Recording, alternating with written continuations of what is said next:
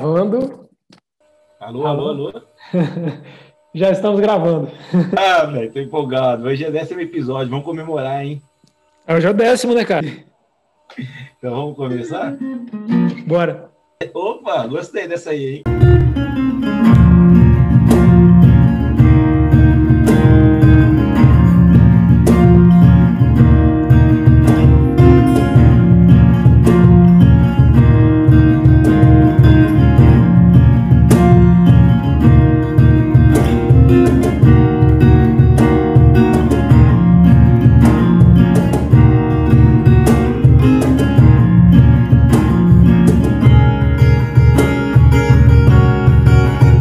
Noite, boa noite, boa noite, queridos ouvintes. Está no ar mais um episódio. Hoje nós estamos comemorando o décimo episódio do nosso podcast gastroliterário, aquele pod podcast que ele não é exegético, aquele podcast que vem trazer uma pegada nova para a gente se divertir. Está no ar mais um Jantando na Taverna. É, e hoje a nossa história é ambientizada na cidade maravilhosa, Rio de Janeiro, de meados do século XIX. E para comemorar o décimo episódio, nada melhor, nada mais emblemático que trazer o maior escritor da história do Brasil. Eu falo dele, Machado de Assis. E hoje o nosso livro é nada mais, nada menos que o também emblemático Dom Casmurro.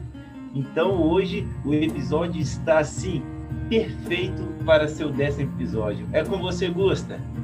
É isso aí, que maravilha, cara. Chegamos no décimo episódio, quem diria, e conseguindo sempre lançar um episódio por semana. Eu acho que todo mundo já está acostumado, né? Terça-feira à noite, já às 8 horas, já sair aquele episódio do podcast para a hora da janta, e já faz uma companhia aí enquanto você faz a sua refeição. Estamos aqui sempre presente, estaremos por muito tempo, continuando contando com o apoio de vocês vamos para esse episódio especial de como o Diego falou, um livro muito especial. E então vamos embora. Então lema esse, não sejamos exegéticos e vamos começar esse trem. Foi demais, né? É isso aí. Então, hoje a gente estava um pouquinho falando aí do, do, Rio de Janeiro, né? O Rio de Janeiro que foi império, capital do Império Luso Brasileiro. Então a cena gastronômica é muito forte porque quando Dom João VI chegou em 1806, boa parte da cultura europeia veio com ele, né? E o Rio de Janeiro é bem famoso por é, absorver muito da culinária do Brasil inteiro, por ter sido capital do, do Brasil até 1960, quando foi transferida para Brasília. Então, é, é, a cena gastronômica da forte. Hein? Então, com isso, eu gostaria agora de a gente já começar aí o nosso resumo, Augusta. É com você, então. Vambora, cara. Esse livro é um livro, de certa forma, desafiador, né? Por causa da linguagem. É, uma, é um livro que foi escrito já há mais de 100 anos. Mas ele, em hora nenhuma, ele é um livro difícil de você entrar, porque ele tem uma linguagem muito... Os capítulos são curtos, a, a linguagem é ágil, e o narrador usa muito de humor e ironia para trazer um tom diferenciado à narrativa, isso atrai muito o leitor e deixa a gente mais conectado com a história. Então, é um livro muito interessante para quem tem uma visão de época de escola, de uma leitura cansativa e difícil. Eu convido vocês a dar uma segunda olhada no livro, dar uma segunda chance para ele, porque quando você se acostuma com a leitura e você emerge na história, você abre as portas para uma leitura que com certeza vai ser uma leitura muito diferente das que você já teve na sua vida e vai te engrandecer como leitor e como é, pessoa pela abordagem diferente que o, que o Machado de Assis, como o Diego falou, um dos maiores escritores da história do Brasil, traz nessa história aqui. Então vamos começar com um resumo.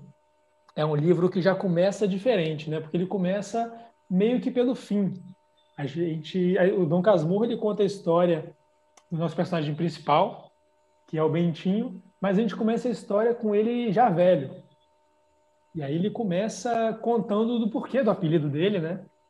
Ele fala que Casmurro é uma pessoa que que fica mais quieta no canto dela, mais reclusa.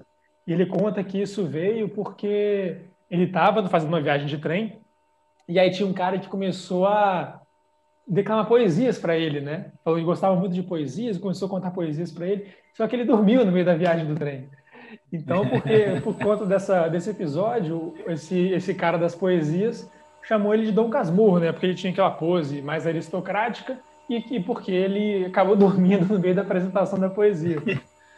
E aí ele começa falando que o leitor não precisa se preocupar em procurar no dicionário, que Casmurro é isso mesmo.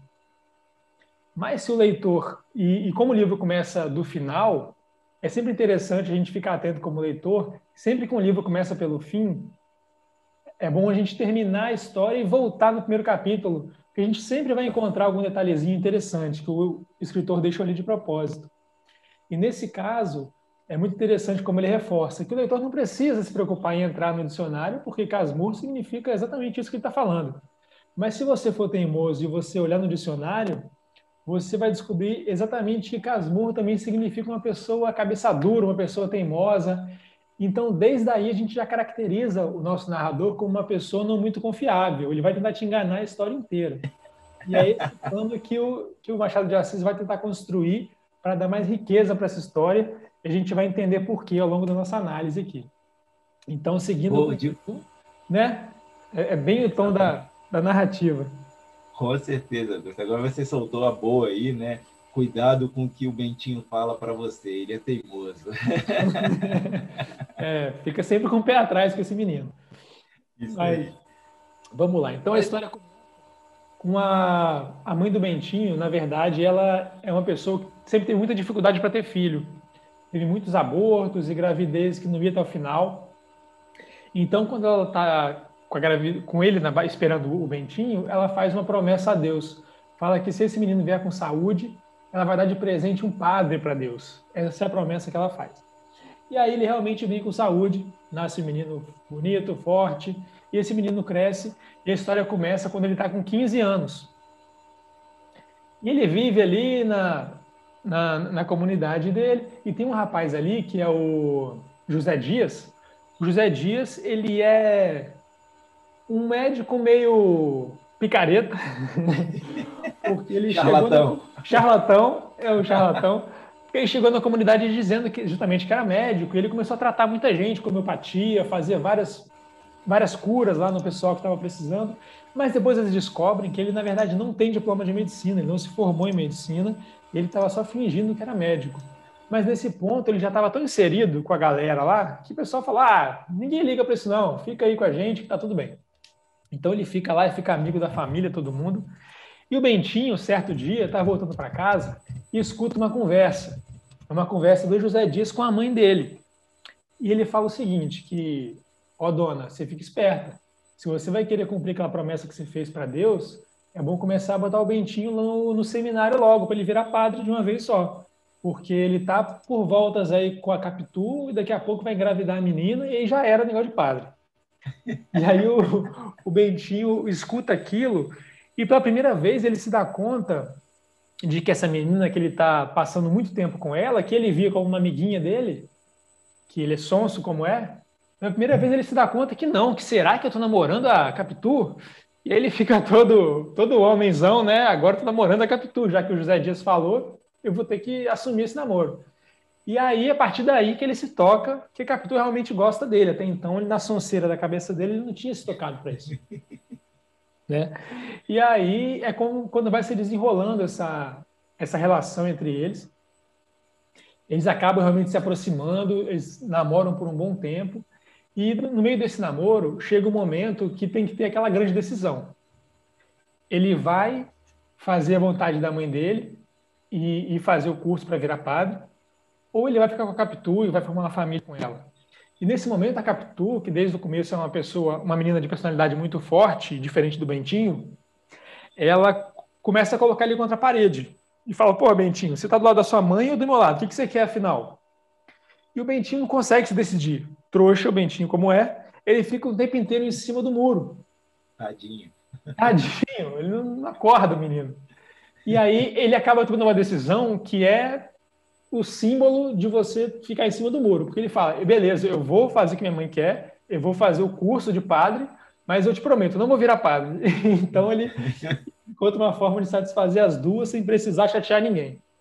E conversa vai, conversa vem, ele consegue enrolar, meio que a, a Capitu tá, finge que acredita, e a mãe também está satisfeita até então. E aí ele vai fazer o curso dele. Lá no curso, ele conhece o. O. Me ajuda aí. Escobar. Escobar, pô. Lá no, deu branco. Lá no curso ele conhece o Escobar, o Escobar que vira um grande amigo dele. E eles ficam muito próximos, né, lá dentro do, do, do curso para virar padre. E eles têm essa questão que nenhum deles, no fundo, quer virar padre de verdade. Eles falam que eles não têm essa vocação. E o Bentinho conta para o Escobar a história dele com a Capitu e a história da mãe dele, da promessa que fez para Deus, para Deus. E aí Escobar vem com uma ideia sensacional, porque o Escobar é uma pessoa muito inteligente, né, com um pensamento muito, ele até vira é, investidor, né, depois que ele fica adulto e tal. Ele vem com essa ideia muito muito mirabolante, que ele fala para o Bentinho falar para a mãe dele, já que a mãe dele prometeu a Deus que daria um padre a Deus, é só ela adotar o menino, pagar o curso de padre e aí pronto, cumpriu a promessa. então ele bola uma forma sensacional aí de tapear Deus, e aí a mãe dele, a mãe dele acha o máximo, não que acha o máximo, né, mas ela aceita. Tá bom, Bentinho, já que já que você não quer virar padre, e já que tem essa saída aqui para mim, vamos embora, vamos nesse plano. E aí é nesse plano que eles seguem. E aí o, o Bentinho volta com a Capitu e eles vão se mudar para o Rio de Janeiro, junto com o Escobar, que casa com a melhor amiga da, da Capitu. Vão para o Rio de Janeiro e é ali que começam a acontecer os primeiros spoilers. Então não podemos é... chegar nesse ponto agora. Isso. Fica para depois. Então é isso, Gusto. Muito bem resumido, como sempre. Aí já temos, já temos todo um, um, um terreno arado, semeado para desenvolver essa história aí. Boa. E é isso aí. Essa história você passa no Rio de Janeiro, né? Falando um pouquinho de Machado de Assis. Machado de Assis aí é de grande importância, importância na história brasileira, né? Tanto na parte de literatura como na parte até política, né? Machado de Assis, oriundo de. Era um, era um, um lado, não, o Machado de Assis era negro mesmo, assim, né? E ele chegou no, no, numa importância muito grande na sociedade carioca ali, né? Como capital do Rio de Janeiro. Eu vou parar por aqui para falar do Machado de Assis, né? Porque senão eu fico um episódio inteiro falando dele, que sou apaixonado pela obra do Machado de Assis, o nosso patrono da Academia Brasileira de Letras e detentor da, das primeiras cadeiras aí, as cadeiras número um, né? Então, o Rio de Janeiro, né, que traz toda essa cena aí de capital, onde toda a política do Brasil ocorria lá, a gente estava aí numa época de transição desde a proclamação da República até, desculpa, desde a independência até a proclamação da República, né? Então, o cenário político, o cenário social do Brasil estava se construindo, então muita herança da monarquia ainda existia, e essa herança vem na parte gastronômica também, né?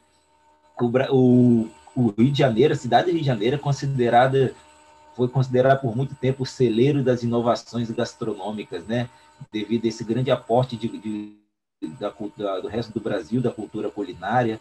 Então, a, a história do, do, Rio de Janeiro se confunde muito com a sua história gastronômica. Então, a cada chegada de uma nova cultura, cada integração com as culturas, novos pratos foram surgindo no, no, Rio de Janeiro, né? Então a gente tem aí a feijoada, que ela é uma adaptação de, de, um, de um cozido português que era feito com feijão branco, né? E você vê muitos muitos ingredientes de, de, que é usado muito na culinária de Minas Gerais. É interessante, né? Eu conhecia o que falam que é uma das melhores feijoadas do Rio de Janeiro, no bairro de Santa Teresa. E o engraçado, Gusta, que uma das melhores feijoadas do Rio de Janeiro é no Bar do Mineiro. Mineiro é... E esse é o maior símbolo disso. né? Exemplifiquei bem, né? Então ah. a gente tem as coisas muito interessantes no Rio de Janeiro, igual o famoso angu de Gomes, né? Que ele era, era um almoço para alimentar aí a população em volta da Praça 15, que era uma população muito carente, né? A gente tem aí de lanche, a gente tem o, o mate, o mate gelado com, com biscoito Globo, né, que é o biscoito de polvilho, então já, já vem uma coisa do Sul, já vem uma coisa de São Paulo também, e o mais interessante, o self-service foi criado no Rio de Janeiro, né, É uma, o self-service é uma invenção brasileira e na época a ideia era vale quanto pesa. O que, que era isso? Você ia lá, pegava sua comida no buffet e depois disso botava na balança. Aí falava, ó, cada tantos gramas é tantos, tantos réis na época, né? Na época, não, desculpa, né? É, por aí, réis cruzados, por aí. Era um valor, então você pagava. Então isso depois virou um famoso self-service, né? Então a gente, eu trago aí para você um pouquinho da, da história gastronômica do, do Rio de Janeiro, que é o que eu disse, ela se confunde bem com a, com a história do Rio de Janeiro. Mas então é isso, Gusta. Então agora, depois desse resumo aí do, do, livro e gastronômico, né, que é a nossa pegada aqui, eu gostaria que você nos, nos trouxesse aí qual é a sua nota e o melhor personagem. Boa, boa. Legal demais essa introdução que você fez da, dessa ambientação culinária do Rio de Janeiro, muito rica mesmo. E self-service eu tenho uma máxima, né? Nunca coma salada no self-service. não pagar no alface o preço da carne. Come em casa saladinha. Exatamente, boa. então vamos para a nota. Cara, esse livro eu vou, eu vou dar a nota e já fazendo uma ressalva muito importante, porque é, o Dom Casmurro foi a primeira vez que eu li ele, foi agora para fazer o episódio. Eu tenho certeza que esse é o tipo de livro que ele cresce muito numa releitura. Quando você já entende o final, você já entende a intenção do, do autor com aquela história e você relê buscando as pistas que ele vai jogando. Então vocês vão entender como que isso é interessante e a releitura, eu tenho certeza que melhora muito a experiência de leitura com esse livro. Mas de uma primeira leitura, eu dei a nota 4. É, apesar de ser, nossa, uma, uma leitura riquíssima é, na construção dos personagens, principalmente, e, e na trama, né, do, do, do meio para o final, que é a parte que a gente vai chegar ainda. Começa a acontecer muita coisa e você vai ficando preso naquela história. Mas eu acho que muitas vezes a narrativa acaba indo por caminhos que a gente percebe que não vai dar em nada, um, um, caminho, uma história paralela, assim, que foge do contexto principal da história, e às vezes isso pode incomodar um pouco a leitura. É, e em momentos também, enquanto está lendo, por um bom tempo, a gente tem a sensação de que a história não está progredindo, nesse, principalmente nesse começo. Então se torna. Você tem que, que, que vencer esse comecinho, e aí para depois você tem esse, esse monte de acontecimento que vai acontecendo, e a história fica muito interessante. Mas justamente nesse começo que eu acho que está a, a riqueza de construção do personagem. Então, por isso que eu imagino que numa segunda leitura, a experiência de leitura se engrandece muito mais. Então, dou quatro, com essa ressalva de que se eu ler de novo, provavelmente vai dar mais. e aí, Bom demais, né? Bom demais. e aí, o melhor personagem. Esse foi um livro que, em alguns livros, quando eu começo a leitura e já sou apresentado ao personagem, meio que de cara eu já reconheço, pô, isso aqui, esse personagem, se o autor não fizer nenhuma cagada, esse personagem vai ser meu favorito. Ou então alguns favoritos, né? Esse livro foi o que eu acabei, e aí eu parei para pensar, quem que é o personagem favorito? Fiquei pensando, pensando, pensando. E aí justamente por essa é, riqueza psicológica e complexidade que o personagem traz, eu escolhi justamente o Bentinho, que é o Dom Casmurro e que é o narrador da história. É uma história narrada em primeira pessoa. Então, a história, a história inteira a gente acompanha é, todos os acontecimentos e a personalidade dos outros personagens a partir da percepção do Bentinho. E aí a gente percebe como é complexa a, a forma de pensar dele, a construção de, de caráter dele. Isso enriquece muito e dá todo esse ar de mistério que, que é envolto nessa história, né? a gente também vai discutir mais depois que a gente for para análise filosófica. E além disso, ele tem uma linguagem muito irônica, né? É claro que isso é mérito do muito. escritor, é característica do Machado de Assis, mas nessa história ele imprime na voz do Bentinho. Então eu escolhi o Bentinho como o melhor personagem. Massa. E você, que manda aí sua nota e qual personagem você gostou mais?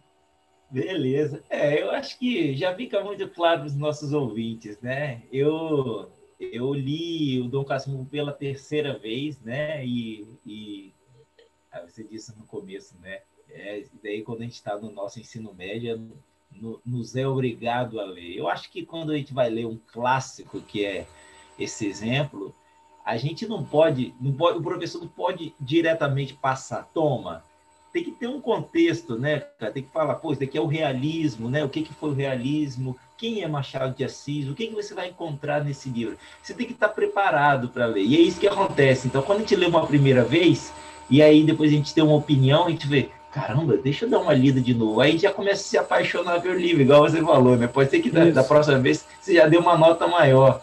E eu também acho isso. Mas como eu já li três vezes, Cara, para mim é cinco, cinco redondaço. Legal. Esse é, é um livro lindo de ler. A, o, Machado, o, Machado, o Machado de Assis ele escreve de uma forma assim fantástica, né? Então é uma, uma, uma, uma escrita muito rebuscada, assim, pesada, mas ela é fluida. Então você lê aqui e você fala, nossa, que bom, eu sei ler o português muito bem escrito e rebuscado. Então você vai ali, no começo fica meio atropelado, mas depois você vai lendo e vai embora, quando você vê, você acabou o livro, é muito bom, né? E é o que você disse, a trama é fantástica, né? É cheio de ironia, os personagens são muito bem descritos, né? Uma coisa bem característica da, do realismo, né? Que era um movimento é, literário da época aí, do Machado. E então é um, é um livro muito completo para mim, né? E o meu personagem favorito seria a Capitu. Boa. Pô, a Capitu, cara, eu me apaixonei pela Capitu. Sério. para mim, o Dom Casmurro é a Capitu e não é o Bentinho.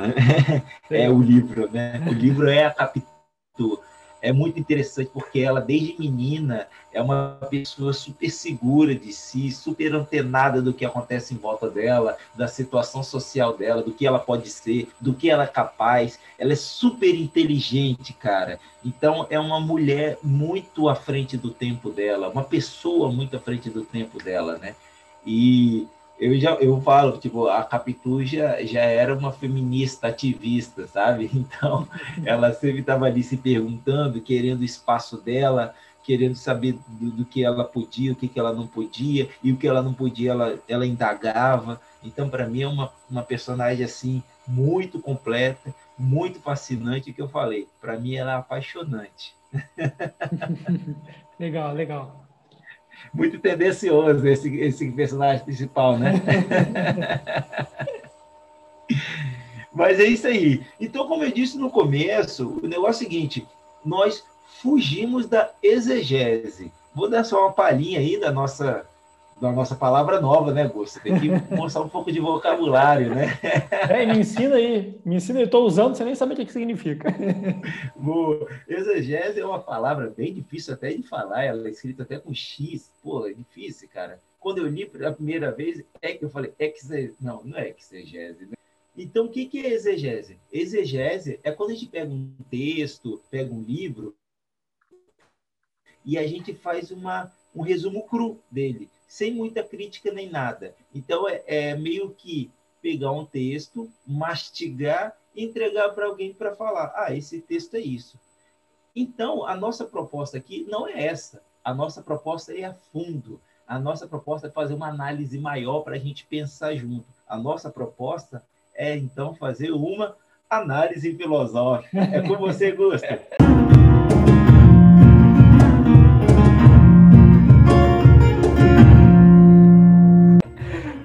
Pô, que virada, que virada foi Gostou, essa? né? Pô, bom demais.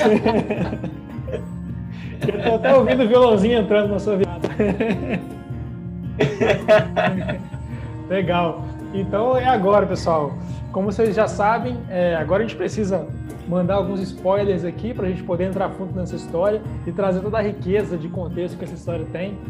E se você já leu e, e se você e se você também ainda não leu, mas como eu falei, é, quando você lê essa história já sabendo do final, na minha humilde opinião, o texto, a leitura se torna mais interessante ainda. Então, quem sabe você que ainda não leu, querer continuar com a gente para saber como é que termina e depois, quando você for ler, você já vai entrar na história de primeira com essa visão crítica. Quem sabe? Mas aí a escolha é sua. O que eu tenho para dizer aqui é: daqui para frente é território livre, cheio de spoilers. Então vamos lá. Então vamos Boa. seguir a história. É, então, foram os dois casais para o Rio de Janeiro. Bentinho se formou advogado, foi com a Capitu, e ele levou o casal de amigos também, Escobar e a Sancha, que é a amiga da Capitu com quem ele se casou. E aí eles chegam no Rio de Janeiro e a gente logo percebe que o relacionamento do Bentinho e Capitu deu uma esfriada. Eles estão tentando ter filho, não conseguem ter filho.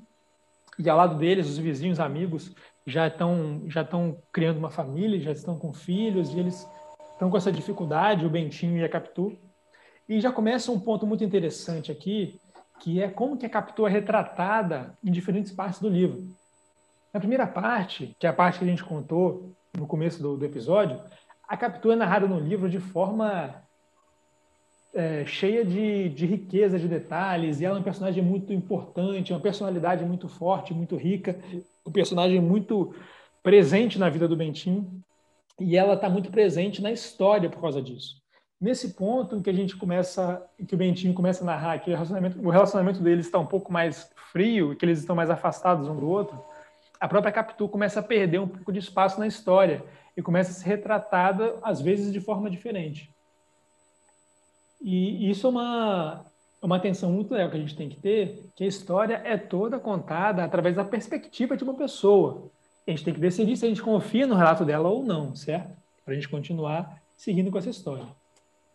Pois bem, então vamos seguir. É, então o tempo vai se passando e depois de algumas tentativas frustra frustradas, finalmente nasce o filho de Bentinho e Capitu. Eles chamam ele de Ezequiel.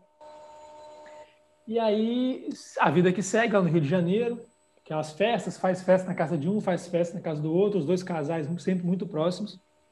E aí chega uma noite que, que o Bentinho, ele Está na varanda ali da casa do, do Escobar, eles estão conversando.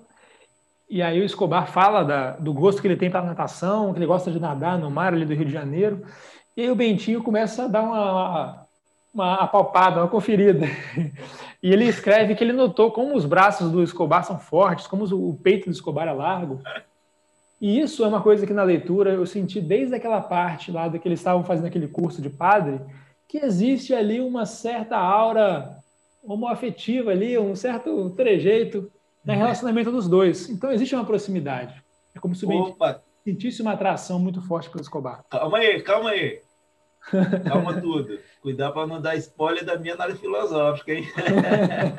não, é só falando minha primeira impressão ali na leitura, mas não vou entrar muito a fundo, não. É só uma Boa. coisa que fica no ar. Isso fica no ar. E aí, beleza. A noite acaba, vai cada um para sua casa. E no dia seguinte, chega uma notícia que abala muito a vida de todo mundo. O Escobar foi nadar, como ele sempre fazia todos os dias, no mar lá, no, Rio de Janeiro, e aí uma ressaca acaba matando ele afogado. E aí ele morre, Escobar morreu, e aí uma comoção muito grande. A Capitu sofre muito, é, a esposa dele, obviamente a Sancha sofre muito, o, o Bentinho sofre muito, ele tenta falar palavras lá no, no enterro do amigo, e a partir daí, o Bentinho, que desde o começo da história ele é caracterizado como uma pessoa muito indecisa, uma pessoa insegura, uma pessoa que, que carrega muito essa questão do ciúme, né? No começo da história, ele até chega a desconfiar do José Dias, aquele médico picareta lá, que ele estaria dando em cima da Capitu quando ele era muito mais velho, e ele, mas ele tem essa neura. Chega uma hora que ele começa a ter a neura que a própria tia dele, que é uma viúva, estava dando em cima dele para botar ciúme na Capitu. Então ele tem muito essa o, o, a história criada para mostrar que ele tem muito essa coisa com, com ciúme. E depois que o amigo dele, o Escobar, morre, acontecem umas coisas muito doidas na cabeça dele.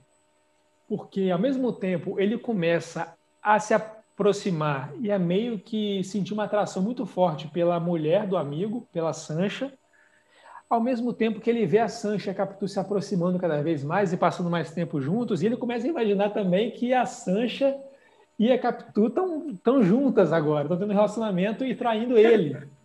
Então ele começa a criar tudo muito é na cabeça dele, tudo é motivo, tudo é motivo para ele criar história. menino muito criativo. e, e aí nós temos a história do filho dele, né? O filho dele, o, o Ezequiel, ele é um menino que, que é muito ativo, muito brincalhão, e uma brincadeira que ele gosta muito de fazer é imitar os outros.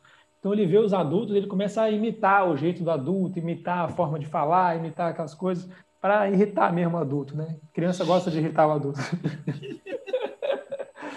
Ah, só que aí chega uma hora que ele imita o Escobar.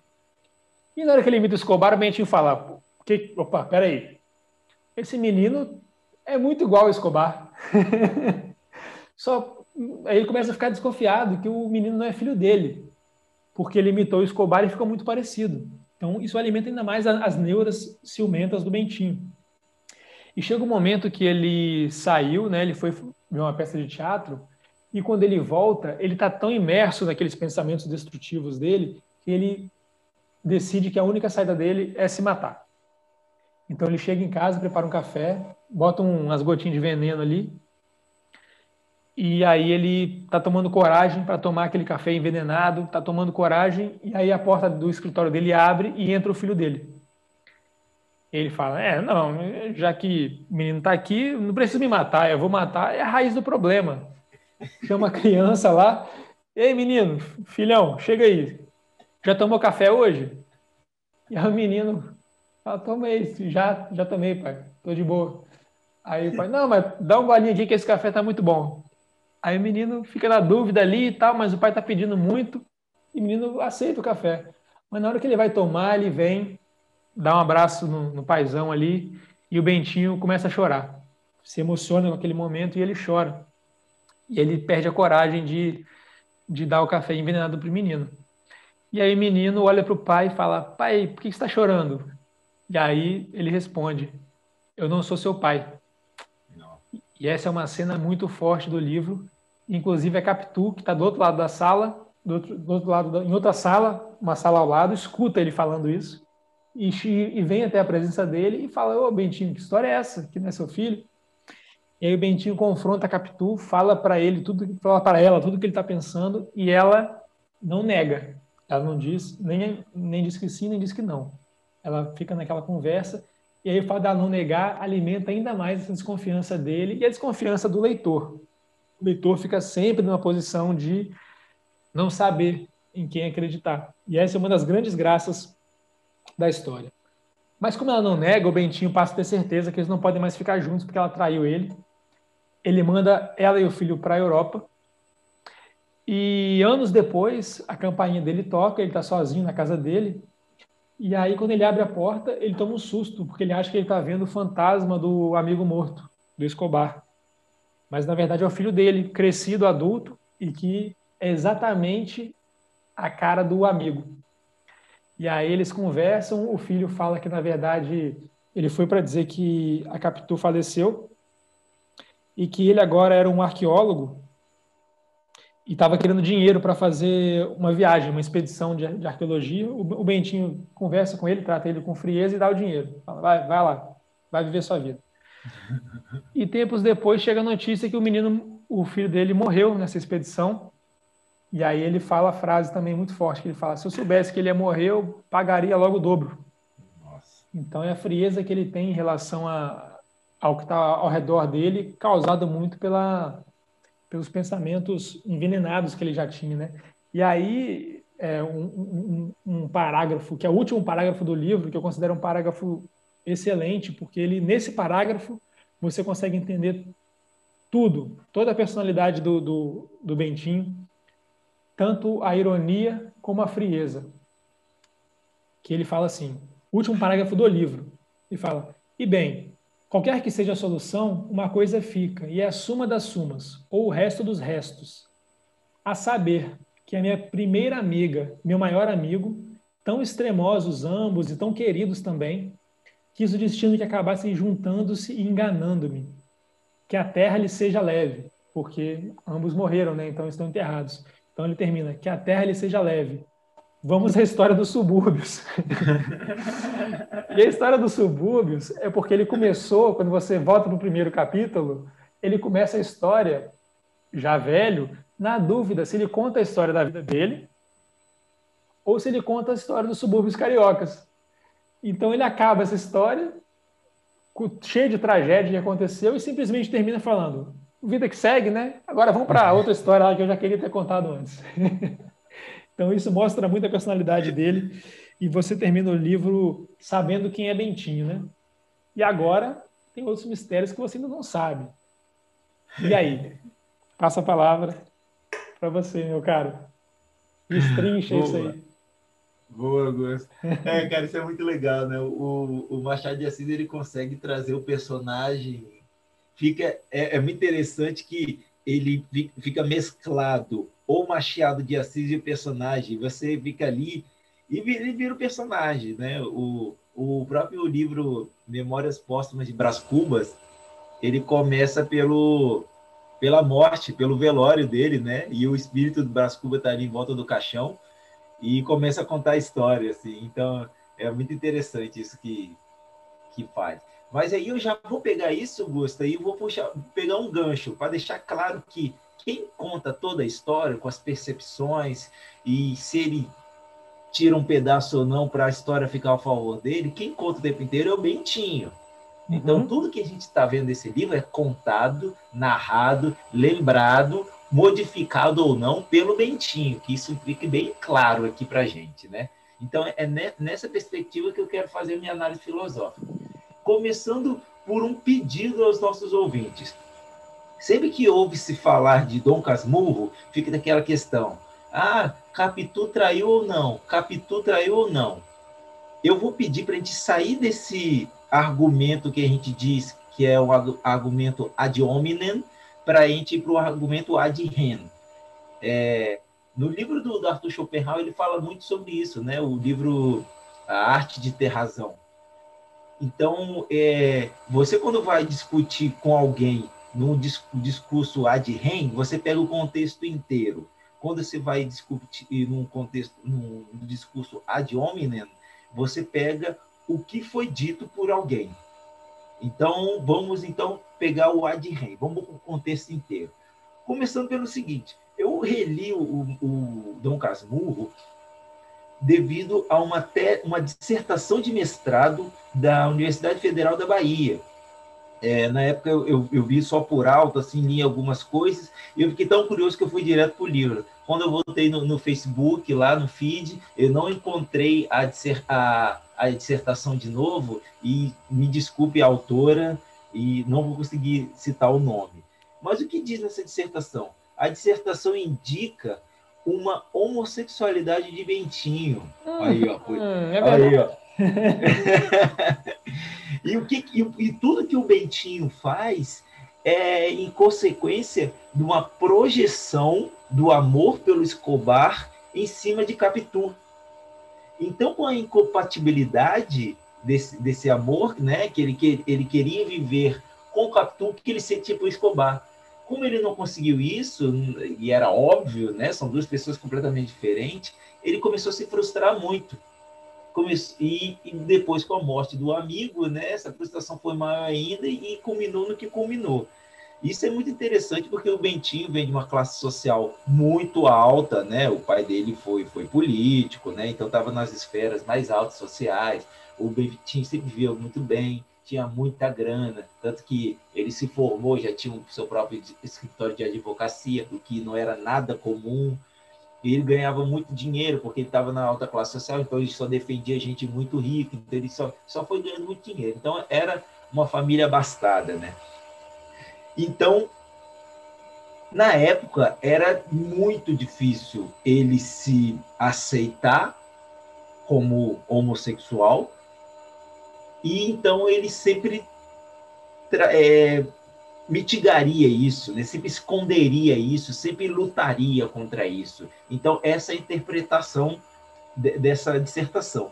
Eu fui lendo, lendo o livro e fui pegando essas passagens e eu, eu já vi de cara. Falei, opa, ele ama o Escobar, mas também ama a Capitu na mesma intensidade. De onde eu tiro isso? Eu tiro isso que é muito interessante quando tem um diálogo tanto com, com a Capitu ou com o Escobar, né, separados, ele, o Bentinho, Capitu, Bentinho Escobar, parece que nada mais tem em volta. E pensando que a gente estava no, no, realismo, onde tudo em volta era descrito, tipo, se cantasse um pássaro, era, é descrito no realismo, né?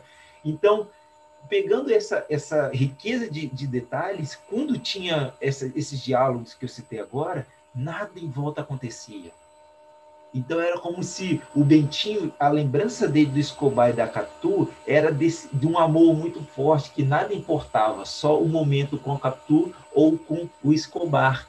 Então isso ficou muito claro para mim ao longo do texto inteiro. Aí eu falei, pô, será que é isso? Não, não, não achando não. É muito, muito, muito bonito o amor que ele tem por ambos. Aí eu fui comecei a ver uma questão muito interessante. É, a gente sabe muito bem, né, o que a gente vive numa numa sociedade que é estruturalmente racista e machista, né? Eu vou tocar nessa parte do machismo. É, ficou muito claro que as questões do, do, do Bentinho em relação à, criação machista, ele estava muito submetido a isso. Então, o que, que acontece? Eu comecei a ver alguns momentos do Bentinho de fúria em relação a Capitu, é, e pensar que, ele, que ela era sempre infiel. Eu vi os momentos em que o Bentinho, ele sempre que ele era contrariado por uma figura masculina, ele não demonstrava nenhum ódio, uhum. nenhuma agressividade. Mas quando ele era contrariado por qualquer figura feminina, ele reagia na lata. E, pô, ele chegou a reagir até com a mãe dele, de um momento do livro, ele fala assim: ah, minha vontade era de, de apertar o pescoço dela e matá-la. Ah, foi isso mesmo, é verdade, verdade. né? E tipo, pô, o Bentinho tem um afeto e admiração muito grande pela mãe dele o tempo inteiro. Sim. E eu comecei a enxergar isso. Eu falei, cara, será que isso não é uma insegurança, né, cara? Esse machismo aí do, do da, da sociedade que ele ele estava submetido a isso o tempo inteiro, né? Ele era um privilegiado, privilegiado, opa, privilegiado com, com essa estrutura e ele foi só passando para frente, né? E desabando em Capitu, que era mais próxima dele. Então, aí fica a questão, pô, pô, Diego tá viajando aí, né, cara? Pô, nada a ver, vem vem militar agora, que não sei o quê. e por isso, o que, que, eu, que, que eu fiz? Eu separei alguns trechos muito interessantes para expor essa, essa, essa ótica que eu estou trazendo para vocês, esse terreno que eu estou semeando aqui para vocês. Legal. Então, vou, vou levantar alguns pontos aqui interessantes.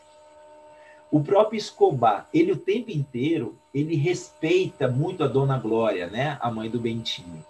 Mas tem um momento que ele conversando com ela, ele se sente assim, ele, mesmo sendo mais novo que ela, muito mais novo, ele se sente no direito de falar mal dela, na cara dela, assim, numa conversa. Então, tipo, como tivesse, ah, você é mulher, você, o que, que você está falando? Você está errada, né? Uhum. O José Dias, né? Tem uma, uma, uma frase muito interessante, que é uma fala do José Dias, que fala: olhar dissimulado, olhar de cigana. E, e, quando ele fala de Capitu, o que, que acontece? O, o, José Dias ele vê a Capitu como uma pessoa muito inteligente, muito sagaz, que consegue estar tá conversando com todas as pessoas, consegue estar tá em, em qualquer lugar muito bem.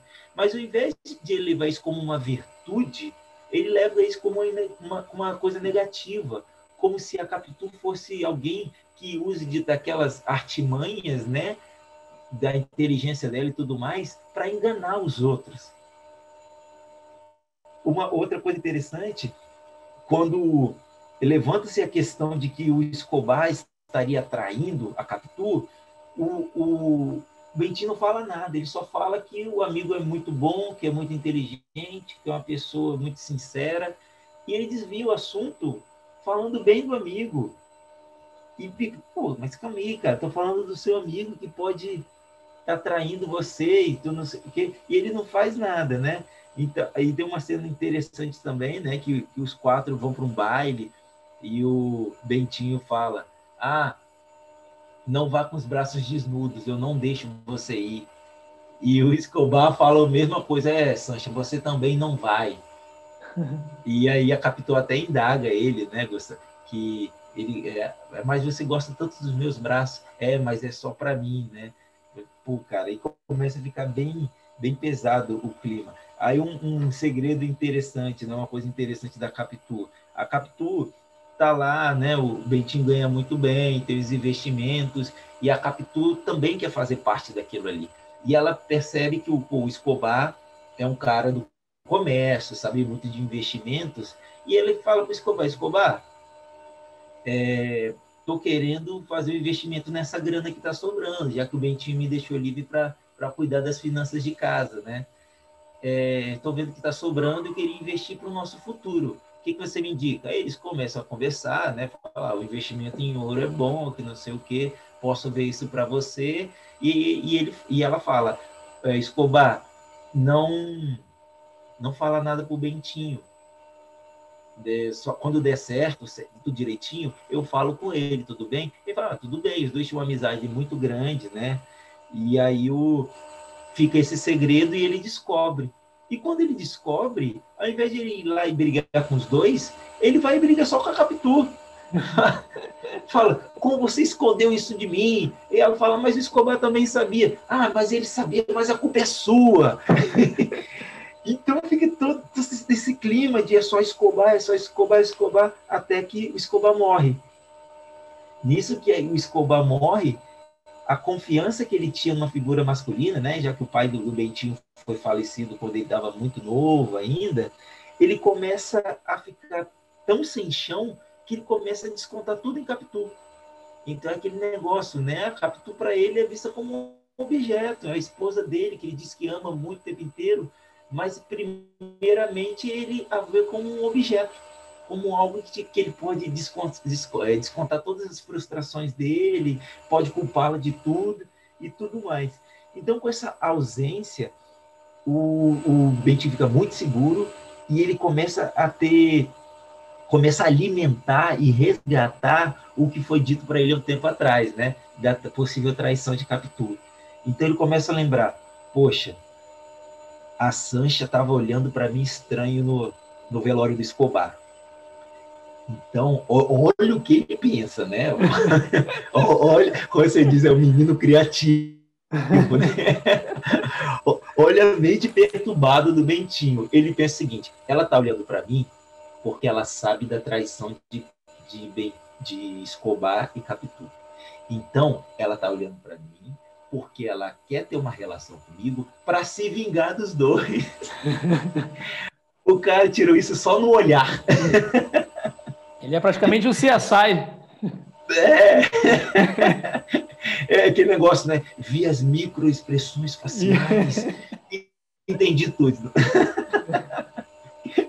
Depois ele pega o choro da Capitu, né? Que a Capitu ficou muito comovida com a morte de Escobar. Aí vamos voltar um pouquinho no, no tempo. Aí pensa, pô, ela estava chorando muito, o Bentinho tá certo. Não, vamos pensar. Quando o Bentinho ainda estava no seminário, ele sempre que ele voltava, ele encontrava com a Capitu e ele falava muito de Escobar. É a pessoa que eu gosto muito, é a pessoa que está me ajudando muito, é o único amigo que eu tenho, o meu refúgio lá nos momentos ruins é o Escobar. E a Capitu, como ama muito Bentinho, ela fala: Eu quero muito conhecer o Escobar.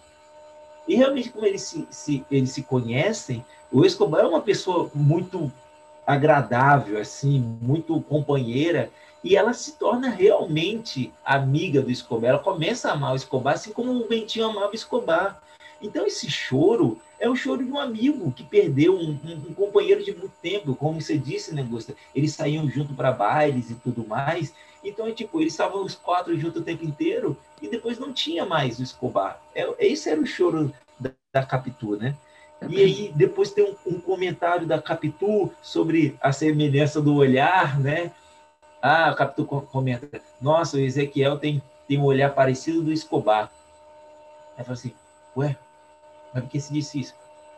Ah, mas Bentinho, você já tinha falado isso, eu estou confirmando. Aí o Bentinho pensa, ela está confirmando a traição. Olha lá, viu? Já está falando, o menino parece o Escobar. Isso, e aí os, o, o maus-trato é tão grande, né, que está muito maltratando o filho e tudo mais. Aí tem um momento que, ele, que o filho faz uma coisa que ele não gosta, ele começa a, a, a brigar com o filho, e, e aí a Capitu briga com o filho, e ao invés de, de, ele, de eles brigarem com o filho para corrigir, ele fala assim: por que, você está brigando com ele? Ué, mas você não estava chamando a atenção dele? Sim, mas a culpa é sua. é, é, muito interessante como que a, que a arte ela retrata né, o, o pensamento de uma época. Então é o que você falou, esse, esse, esse, esse, papel social do homem e da mulher, que era muito forte numa, na, na época que o livro foi escrito, está retratado e está congelado aqui nessa obra e, e ficou o registro, né?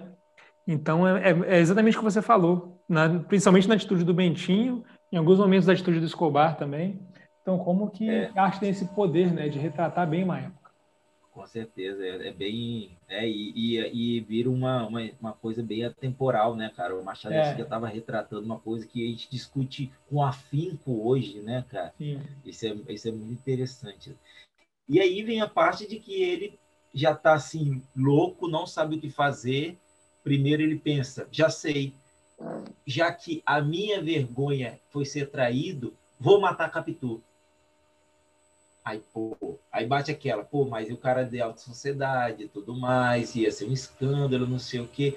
Tá, ele decide viver, conviver com isso, não por amor a Capitu, né? E sim por uma coisa egoísta dele mesmo depois ele tá lá, a cena que você narrou, né, Augusto? Do, do cafezinho. Vai tomar um uhum, cafezinho. Porra, a cena é muito boa, né? né, cara? Pesadaça. E aí, na cena do cafezinho, é que ele pensa, pô, vou me matar. Então, aí resolve todos os problemas. Mas quando ele vê o filho, ele pensa, é o fruto da traição. Então, se não tiver um menino com a cara de Escobar crescido, eu consigo conviver um pouco mais com isso, né? Porque não tem aqui, a, a, vamos dizer, a prova do crime, né? Isso. Então ele decide matar o filho, mas também pela insegurança dele, por tudo aquilo que está nessa cabeça paranoica dele, ele decide não. O que que vou fazer então? Pega os dois e manda para a Europa, esquece deles. Né? Ele, ele, literalmente ele esconde a, a, quem traiu ele na cabeça dele, quem traiu ele e o fruto da traição e deixa lá. E aí ele começa a viver a vida dele, é, vamos dizer assim, entre aspas, feliz. Né? Então é uma coisa muito pesado. Depois, o livro fica muito pesado, né, Gusta? Depois muito, desse, muito quando vai para a Europa, assim, fica é sempre uma amargura muito grande. Você já começa a ver ele se tornando o casmurro, né? É, você pode encarar esse livro como um suspense psicológico, tranquilamente. É, cara, é bem pesadão mesmo. E aí, né, em contrapartida a isso tudo, a gente tem a Capitu, como eu disse no começo, é uma pessoa super segura, né? Aquela, aquela cena do beijo é muito legal, é muito fofa a cena do, be do primeiro beijo deles, né? É, e é muito rica e todo mundo Nossa. É, recorda, assim, nessa idade, né, aquele primeiro toque, aquele primeiro contato com o sexo oposto e como é cheio de eletricidade, né? E, e fica uma coisa registrada na, na, memória da pessoa com muita força. E é a forma que ele narra, ele narra com muita riqueza de detalhes, de sensações. E é, e é uma ah. cena que reforça ainda mais o papel da Capitu e o papel dele nessa relação, né? Exatamente esse é o ponto, cara. Porque ela colocou, ela fez toda a cena, né? E você falou eletrizante mesmo, você usou a palavra perfeita agora. e, e a cena é tipo, ela vai lá e ela vira e dá um beijo e o Bentinho fica feliz, ele fica ali pensando, e aí já começa aquela coisa, quando vai ser de novo, o que está acontecendo? Ah, se ela não me, não me deu outro beijo, o que está acontecendo? Será que ela não gosta mais de mim? Será que ela está beijando outro agora, que não sei o quê? Aí ele tenta beijar ela de novo, e ela já entende tudo, tudo, tudo em volta deles. Ela fala, calma, na hora certa depois, quando tem a hora certa, né? Quando tem a hora certa, ela dá outro beijo. E você vê o tempo inteiro, cara. É uma pessoa super sensata, super equilibrada. Uma frase que é muito marcante para mim, que eu falei, cara, agora é o divisor de água da história. Que quando a primeira vez que ele suspeita dela e fala para ela, né? Ela explica, ele fica lá chorando, com cara de besta, e ela fala assim: Foi a última vez que você desconfiou de mim. Eu nunca te dei motivo para isso e nunca vou te dar. E pá! Tipo, ali é, eram era duas mãos, né? Ou ele, porra, tô com uma pessoa fantástica e não preciso ter isso na cabeça. E o outro era ele continuar e acontecer o que aconteceu. Então, dá vontade de parar ali, né? parar ali, reescrever dali para frente, né? Então, é essa ótica, gente, que eu queria trazer para vocês, uma pessoa é, extremamente desequilibrada, né? muito insegura, uma pessoa muito segura de si. A Capitu, ela não ficava, ela era tão segura que ela sabia o que ela estava fazendo.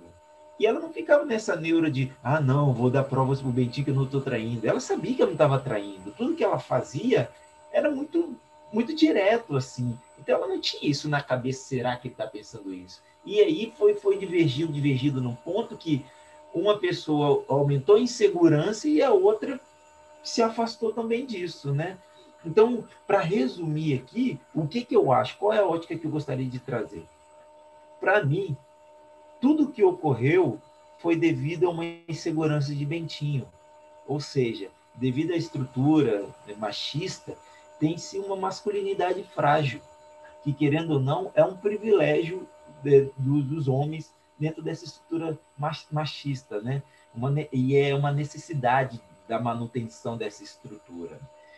E tudo isso gera um desconforto muito grande para quem co co consegue enxergar essa estrutura, né? E é muito interessante que esse desconforto foi gerado até em outros escritores. Eu vou trazer aqui para vocês que o Fernando Sabino, é, acho que vocês já, já podem ter ouvido falar, ou se não ouviram, fica já uma dica de leitura.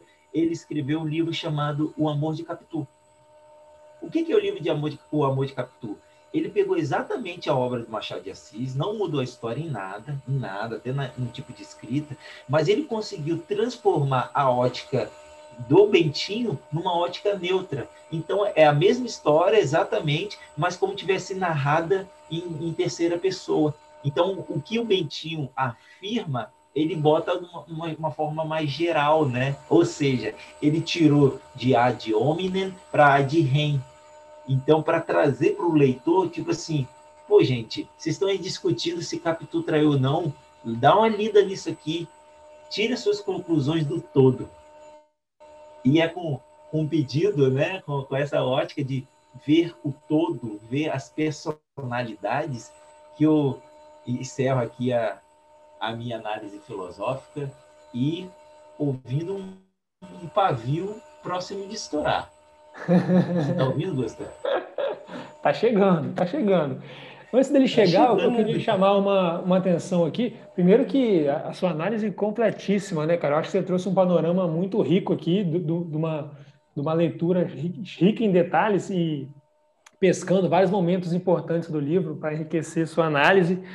Muito legal. Boa. E o que eu queria Valeu. chamar a atenção é em relação a, ao que a gente pode entender que a gente pode entender o que eu entendi, né? o que eu entendo como intenção do autor e assim o que a gente pode tirar de valor literário dessa, dessa obra, que eu acho que o valor dela está justamente na dúvida em como que um autor muito é, muito técnico e muito habilidoso consegue montar uma trama que consegue ser muito bem sustentada como você fez aqui, mas que também ele propositalmente escreve a história de formas que você também consegue trazer alguns, alguns detalhes, caso você esteja lendo a história por um outro ângulo.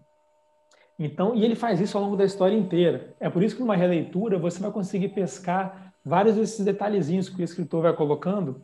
Então, por exemplo, quando ele fala que a Capitu está se interessando por investimento e que ela não quer que o Escobar conte para o Bentinho desse interesse, isso vai fazer com que, o, em uma cena, o, o, Bentinho chega na casa dele e ele se depara com o, o Escobar saindo de lá. E o Escobar fala: Não, Bentinho, eu estava aqui só te procurando, já estou indo embora já. Então, nisso, fica uma pulga atrás, atrás da orelha do, do Bentinho e fala: Porra, o que, que esse cara está fazendo na minha casa, sendo que eu passei o dia inteiro fora e ele sabe que eu estou fora o dia inteiro, só pode estar me traindo. Mas aí você pode entender por esse lado mas você também pode entender que, ah, não, pode ser que a Capitu estivesse lá simplesmente aprendendo questão de investimentos e pediu para o cara não falar para o Bentinho. Então, é, ao longo do livro inteiro, ele vai colocando essas sementes para um lado e para o outro.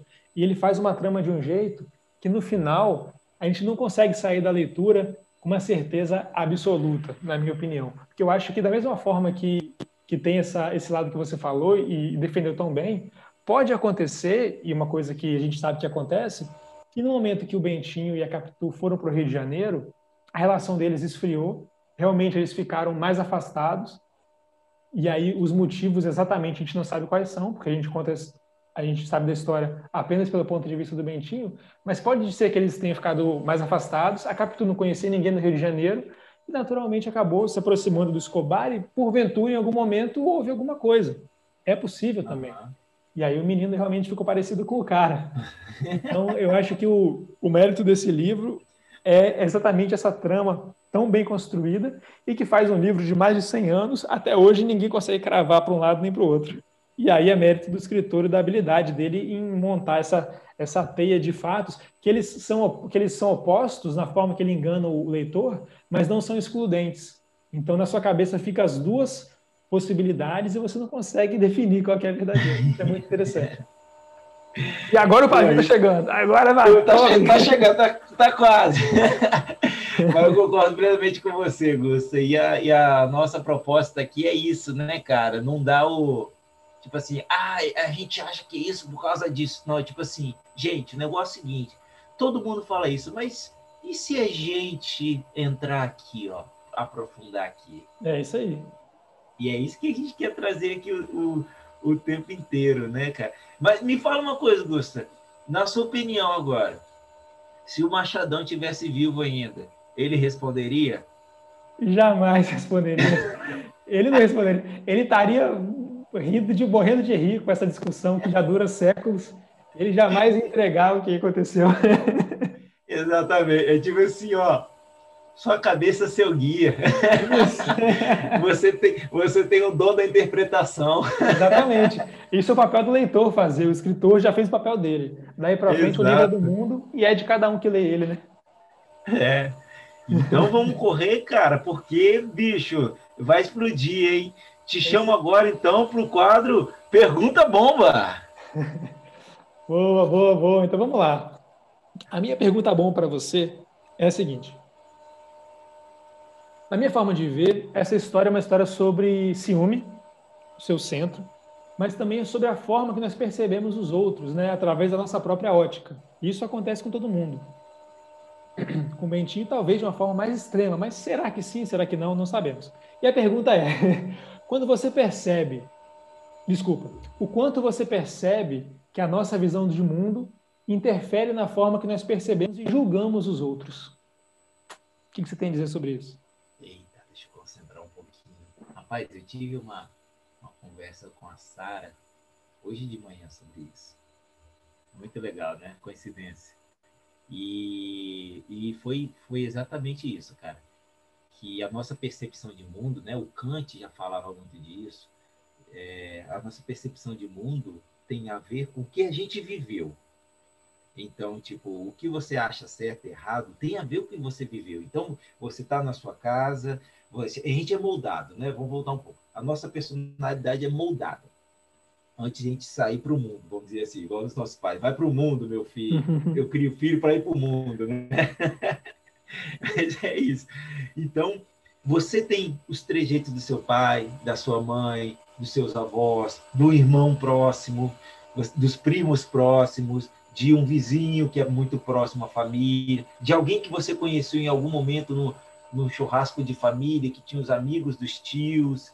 Então, é, tu, todas essas pessoas que passam na nossa vida, elas marcam muito a gente. E a gente acaba tendo algumas algumas verdades nas nossas cabeças, algumas virtudes que a gente toma aquilo como um certo. Então, quando a gente começa a ter contato com as pessoas, a gente começa a botar essas pessoas em caixinhas, né, cara? Como fosse assim, pô, isso tá errado. Mas tá errado não é pelo porque ela tá fazendo aquilo, e sim porque você tem uma personalidade formada, é, tem virtudes na sua cabeça, tem alguns preceitos, alguns preconceitos na sua cabeça, né? De que aquilo está errado.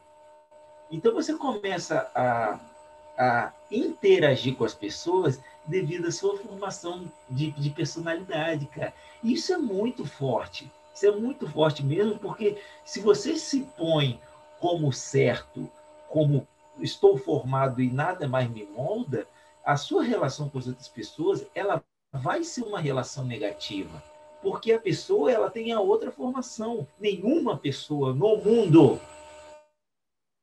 7 bilhões de pessoas que existem nesse planeta, nenhuma pessoa vai ser igual a você.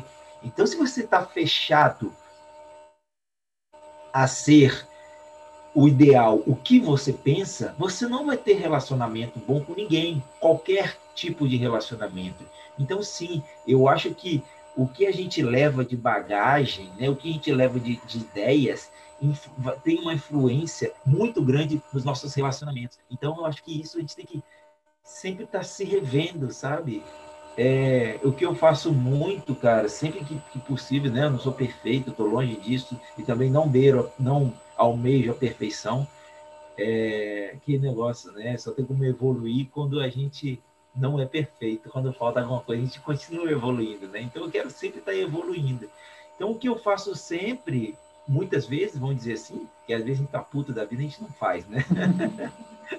o que eu faço é tipo, tem alguma discussão, alguma desavença com alguém, eu pergunto, cara, quantos por cento disso é culpa minha, né?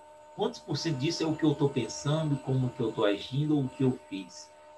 E aí, tipo, se eu chego um momento, pô, cara, sei lá, sou 10% disso, eu vou pegar e, e tentar conversar com a pessoa, tipo, poxa, mas olha, tá vendo? Não é bem assim, tal. Eu acho que nessa parte aqui você acabou exagerando, me magoou e tudo mais. Isso tudo questão de não estar fechado e ver que sua personalidade é diferente, respeitar a personalidade da pessoa e chegar num, num, num, num comum, né? Convergir com o comum para resolver aquilo ali. Porque um gritar, falar as verdades, outras próprias verdades, vai acabar a discussão, vai ter uma um fim da discussão que não é uma resolução e aquele problema nunca vai acabar. E em outro momento vai acontecer uma desavença de novo. Então, não sei se eu respondi a sua pergunta. Nossa. É, isso que eu, que eu penso. Assim. Excelente. Muito legal o seu, seu ponto de vista. Muito muito rica, né, cara? Você trouxe muitos pontos interessantes aí. Legal demais. Boa. Então agora é minha vez, né? Manda aí que eu tô pronto. É, galera. O negócio é o seguinte, né? Vocês já viram a gente convergir aqui em, em personagem, em nota, mas pela primeira vez no podcast e agora no episódio 10 comemorativo, a gente vai convergir nas perguntas. Esse dia chegar, né, Gusto? Porra, caramba, chegou então. Chegou. A minha pergunta? Cara, é muito parecido, né? Eu acho que é, é a mesma pergunta com outras palavras. Vou ler legal, aqui para você. O quanto a formação social pode influenciar nos relacionamentos? Bem semelhante, ah, né? Boa, boa. Eu acho, cara, eu acho que. Bom, eu acho que Preconceito, né, cara? Preconceito é uma coisa que que está em todo mundo, quer a gente queira, quer não. Ah. Eu acho que, que existe a definição de, de preconceito que é diferente da, da, definição de racismo, por exemplo. É, uhum. O racismo pode ser um tipo de preconceito, um preconceito danoso, mas um preconceito é, em si, eu acredito que todo mundo tem. Quando a gente. Isso eu acredito que seja uma questão até evolutiva, né, para você saber é, a quem você pode confiar mais, se aproximar mais, quem você deve tentar evitar, né? Questão de sobrevivência, pensando assim nos primórdios da, da evolução humana. E hoje em dia isso está muito forte ainda em todo mundo. Então, cara, quando você se depara com uma pessoa, é, a cor da camisa, se a pessoa está usando uma camisa vermelha ou se ela está usando uma camisa da seleção brasileira hoje em dia, você vai montar a ficha a corrida completa daquela pessoa. E você já vai saber Exato. se vai ter a tendência de se aproximar mais dela ou não. E o que eu acho é que isso empobrece muito a nossa experiência como ser humano, porque, cara, às vezes aquela pessoa pegou a camisa vermelha simplesmente porque estava em cima da gaveta. a camisa estava por cima ali, pegou, botou. E quantos é, relacionamentos de amizade, de coisas que poderiam se construir de forma tão bonita na vida que a gente pode perder por causa de um, de um, de um pré-julgamento por coisas tão banais assim, né, que a gente acaba fazendo. Então, acho que na medida do possível, a gente tem que reconhecer que isso influencia muito na nossa relação com as pessoas e tentar minimizar isso ao, ao máximo possível, porque isso é, restringe muito a nossa, a nossa experiência com as outras pessoas, com a comunidade.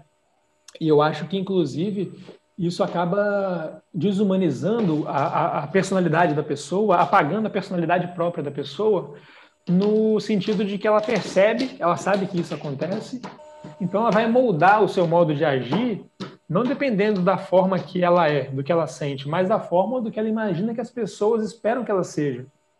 E eu acho que isso acaba apagando muito da, da individualidade, como você falou, 7 bilhões de pessoas, ninguém é igual a ninguém.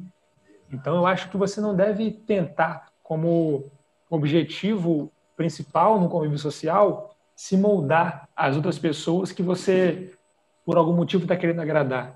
Eu acho que você tem que tentar ao máximo se, se desinibir dessa, desse tipo de, de, de pensamento e aí você vai enriquecer ainda mais a sua experiência como ser humano, como você mesmo, né? E vai conseguir se conhecer melhor, vai conseguir se apresentar melhor para o mundo. Eu acho isso muito importante.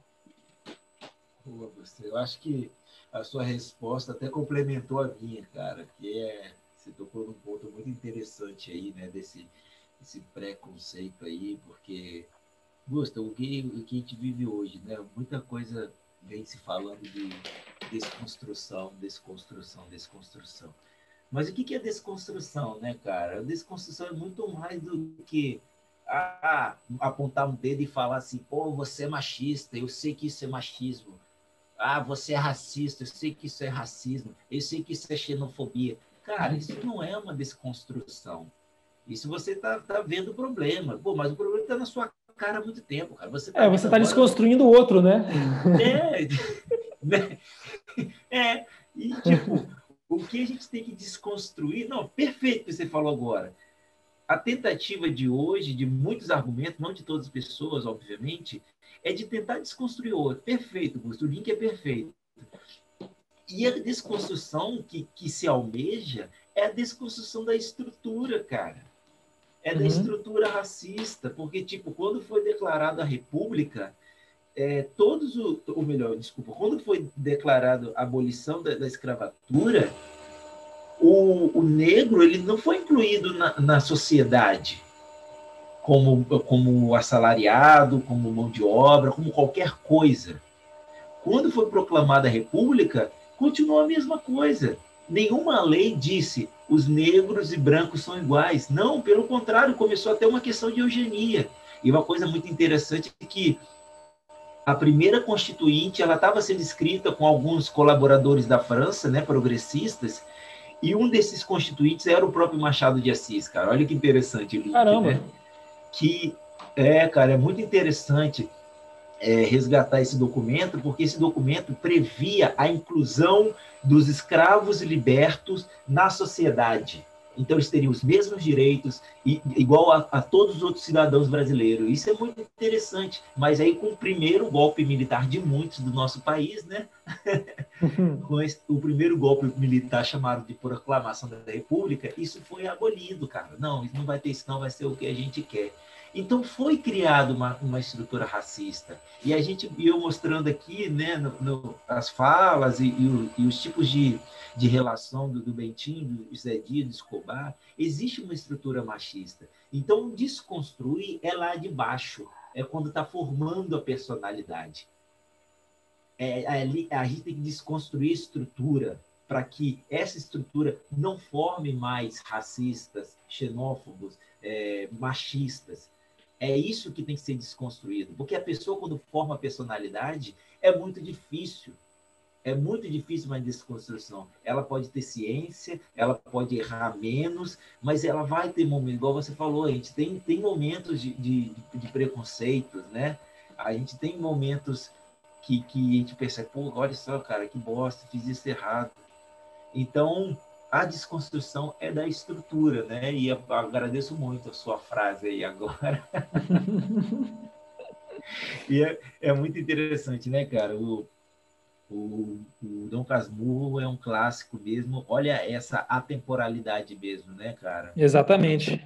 Um livro de mais de 100 anos e tá tão, tão atual, né, cara? Que loucura. É, você definiu o clássico, né, nos episódios atrás, eu acho que é exatamente o que esse livro é. Você falou que é um livro que pode ser lido em qualquer, em diferentes épocas, né? em qualquer e a cada idade que você lê, você tem uma nova leitura. É, certeza. Exatamente isso. E, cara, eu acho que a gente falou demais, que me deu até fome. Cara, e agora eu tô curioso, porque você montou um panorama aí tão complexo da gastronomia do Rio de Janeiro, tão, tão completa e cheia de referências. Quero saber onde é que você vai pincelar para trazer aqui para a gente nesse momento da hora da janta. Ah, ô, coisa boa demais, né? Joguei o hype lá em cima das comidas do Rio de Janeiro, né, cara? Agora eu quero ver. O que vai vir aí para ilustrar esse livro? Boa. E eu vou fazer mais, tá? Eu vou trazer aqui uma mais uma hypada do que é, é, tradicional do Rio de Janeiro e boa dessas invenções, entre aspas, né? É adquirida de, de das culturas tanto do Brasil quanto de fora do país. Então, vou listar aqui. Olha que interessante, gente. O bife com batata frita é uma coisa típica do Rio de Janeiro, né? E popularizado pelo Brasil todo. Toda criança adora bife com batata frita. Não só criança, né, cara? Bom demais. Filé com fritas? Filé com fritas, famoso. Você tem aí o picadinho, né? Que todo mundo conhece, que é uma delícia, fácil de fazer, todo mundo gosta. A rabanada, cara, a rabanada é muito portuguesa, né? Você vê os, os doces, né? Confeitaria portuguesa, e a rabanada tem tudo a ver com isso, né? Então a rabanada é, é bem brasileira, então já tem aquele leite condensadozinho, né? Me falaram que leite condensado é coisa de brasileira. Você tem, olha que engraçado, frango assado de padaria. Frango assado do Rio também? É do Rio também. Uma coisa bem popular que a gente adora comer depois da balada, né? Que no Espírito Santo a gente chama de podrão. Uhum. Aqui, no, aqui a gente chama de, de X, né? É o, famoso hambúrguer de, de barraquinha, assim, né? De, de calçada. Isso é uma invenção bem, bem carioca também, cara. Olha lá. O Rio de Janeiro dando aula. e aí, pra, né, salvando, salvando a noite, para não acordar de ressaca. E por último, né, que vai ser agora a nossa estrela da hora da janta, eu trago para vocês nada mais, nada menos que uma, uma, uma receita trazida de Portugal e popularizada no país, adaptada no país e que todo mundo conhece que é o nosso famoso caldo verde. Eita, caldo verde, né, cara? Feito com batatinha e já, tá, já dá para saber que batata não é típico daqui, né? Então, é uma coisa que já, já vem de fora, mas aí a gente já colocou aquela calabresinha defumada, aquele beiquinho, aquele tá? alhozinho. Oh, coisa boa demais, né? aquele couvezinho bem mineiro e virou nosso maravilhoso caldo verde. Então, gente, Hoje vai ser caldo verde, então vou ensinar para vocês aí bem detalhado, né? Que a gente primeiro vai cozinhar ali o, a linguiça, o bacon, isso a gente vai refogar o alho e a cebola nessa gordurinha. Hum, aquele cheiro. Oh, nossa, eu tô até imaginando aquele cheiro. Vai jogar aquele, aquela batata, aquele de batata, depois aquela couvezinha, e aí, cara? Depois a gente só vai contar quantas cubucas a gente vai comer, né? Boa. É um pratinho quente, né? Para quem está no calor aí, né? Com Vitória, né? Não, bota é. uma cerveja gelada que ele cai muitíssimo bem. Você falou tudo. A cervejinha gelada com, com caldo verde é fenomenal. então é isso, Gusta. Então a gente fica com caldo verde hoje. Vai ter, vai estar tá aí na, na nossa descrição com todos os detalhes e dicas. E para a gente fechar de uma vez o Dom Casmurro, eu queria que, a gente, que você passasse aqui para a gente qual o nome do, do nosso próximo livro, cara. Boa, boa. Então, semana que vem, essa semana a gente vai ler um livro que está sendo muito falado, está todo mundo adorando, e a gente vai descobrir se ele é bom assim mesmo. Chama Torto Arado. Tenho certeza Eita. que muitos aí já viram falar. Nossa. Convido vocês a ler com a gente e conversar com a gente sobre esse livro semana que vem demais. Já, já teve até coisa no Roda Viva dele, né? Sim, teve uma entrevista com o autor no Roda Viva. Então, cara, esse livro tá, ganhou vários prêmios também já. E vamos descobrir, né? Vamos descobrir se é isso tudo mesmo. Sim. acho que vai. Nossa, acho que vai ser um belo episódio, tá? Boa, também acho, cara. Acho, acho que já tá botando hype bom aqui já. e é isso aí, pessoal. É com um grande prazer que esse décimo episódio, né? Quase um, um, episódio comemorativo, vamos dizer assim, a marca bem interessante. Muito prazer que eu agradeço a vocês por estarem ouvindo a gente, por estar compartilhando, por estar comentando, por estar interagindo bastante, né? A gente já tem aqui muitas coisas interessantes, a gente falando, lê tal livro, lê tal livro, tal. Até mesmo a Ana, que a gente citou aqui no, no num episódio, ela falou: Ah, Diego, vê aí o torto, é, torto arado. Eu falei: Ó, oh, você já falou comigo e já está na lista, tal, não sei o quê. Então, essa interação, interação é muito legal, cara. E a gente está bastante feliz com isso. Então, peço que continue curtindo, continue compartilhando, continue comentando e, acima de tudo, continue com a gente, porque vocês podem ter, que, podem ter certeza que o carinho vai ser recíproco. Beleza, gente? Aqui quem vos falou mais uma vez foi Diego Barbosa. E uma boa noite para vocês. É com você, Gusta.